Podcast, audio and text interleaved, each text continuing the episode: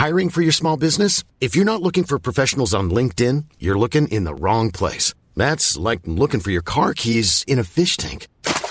LinkedIn helps you hire professionals you can't find anywhere else, even those who aren't actively searching for a new job but might be open to the perfect role. In a given month, over 70% of LinkedIn users don't even visit other leading job sites. So start looking in the right place. With LinkedIn, you can hire professionals like a professional. Post your free job on linkedin.com slash people today. Depuis quel âge tu surveillais ton poids? Eh ben ça, ça a commencé bien trop tôt. Euh, bah quand je faisais du kayak déjà, donc à je me souviens en première, j'ai voulu m'affûter. Donc euh, je suis passée de 56 à 48 kilos, donc ça a été long, hein, ce processus de d'amaigrissement au final. Mais euh, je sais pas, dans ma tête, m'affûter, c'était euh, c'était perdre de la masse grasse et bah bien sûr perdre du poids. Et puis ben dès que j'ai vu les kilos descendre sur la balance, euh, enfin c'est vraiment une spirale. Hein, tu tu vois les kilos descendre au fur et à mesure et et, et tu te satisfais là-dedans, tu Mhm. t'auto-satisfais là-dedans, tu te convaincs que ce que tu fais c'est bien, qu'il faut pas manger de de gras, pas manger. Enfin, du coup, tu réduis tellement ton panel d'aliments.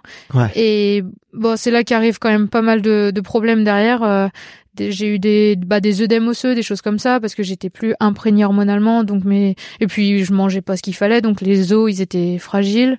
Ok. Voilà, je, c'est, c'est pas évident à, à j'allais dire à gérer, à s'en sortir, de s'en sortir. Ouais.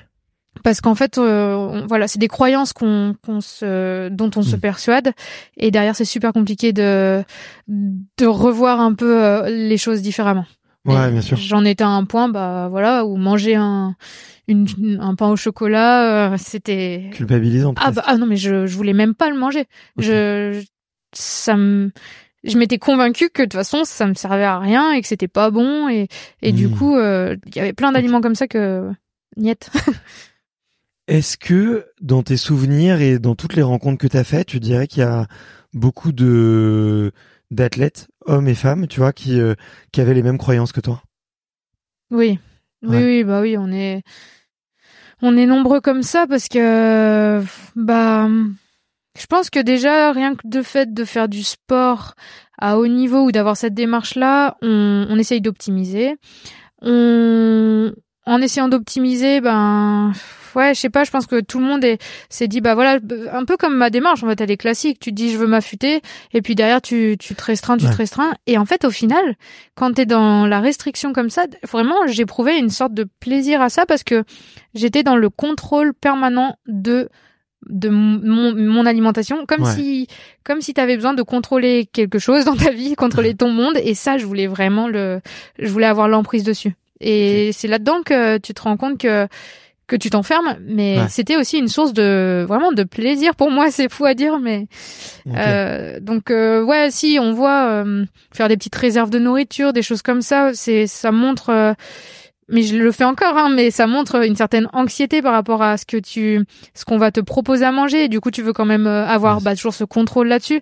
Donc euh, voilà, tu fais des petites réserves. Tu dis, oh là là, s'il me manque ça, ça va pas aller. Enfin, c'est c'est des petites formes d'addiction aussi, donc euh, faut faire euh, faut faire attention. Ouais.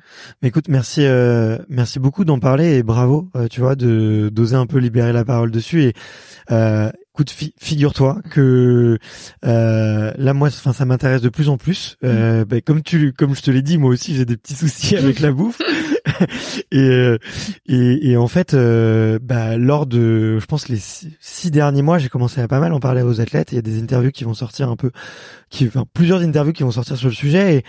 Et, et je me rends compte à quel point, euh, euh, enfin les, je, je, je- je sais, on, on pourrait mettre, ouais, on pourrait mettre ça dans les troubles du comportement alimentaire, Mmh. tu Ah vois, oui, une oui. grande, dans la grande famille. Dire bah à quel point ça, ça peut être fréquent chez chez les athlètes. Oui. Et je- j'embrasse d'ailleurs Chirine qui est qui est championne d'Europe de de judo, euh, qui est dans la catégorie la plus fine, tu vois. Ah oulala, ça doit elle est toute petite. Euh, c'est une catégorie, euh, désolé Chirine si je dis une bêtise, mais je crois que c'est moins de 50 kilos, enfin moins de 45 kilos.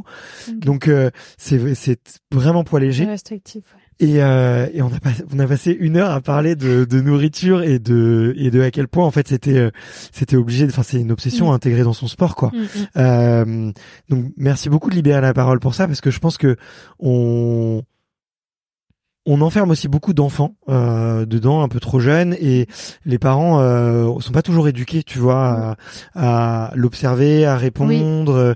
Euh, il y a aussi un peu le, tu vois, les, les, les, médecins un peu de famille qui vont, qui, qui, qui parfois euh, peuvent être un peu paternalistes ou un peu tu vois faussement rassurants euh, euh, plutôt que d'essayer de mener des, des études approfondies quoi. Donc il faut je pense qu'il faut libérer la parole par rapport à ça tu vois. Bah c'est clair que c'est super compliqué à bah, à identifier et à gérer je pense à mes parents quand ça m'est arrivé ben par exemple je voulais plus qu'il me je voulais pas qu'il cuisine pour moi parce que il cuisinait avec du beurre machin et tout donc je faisais tout à ma sauce je faisais moi-même mes trucs et, à ma sauce mais sans sauce. Ouais ouais c'est ça. Mais encore aujourd'hui j'ai encore des, des traces de ça quand je rentre à la maison c'est euh, ah tu peux euh, faire sans rien et puis j'assaisonnerai moi. J'ai encore c'est fou hein mais cette euh, alors que si c'est des copains qui le font je m'en fous mais je sais pas c'est mes parents je veux je veux encore avoir le contrôle.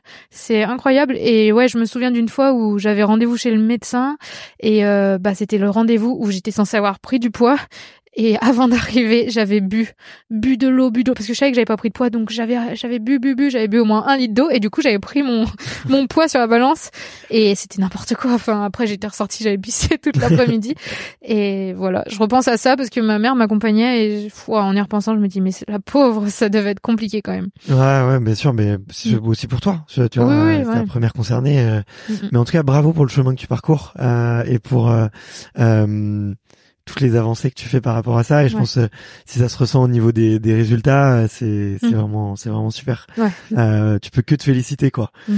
et et ça montre euh, euh aussi d'ailleurs bah, si vous êtes parent et que vous avez des enfants n'hésitez pas à leur faire écouter ce ce passage et non mais ça montre que tu vois la libération par rapport à cette obsession qui peut être la nourriture et ou le poids, euh, bah, elle est libératrice, tu vois. Oui. Euh, Vas-y, oui, libératrice. Ouais.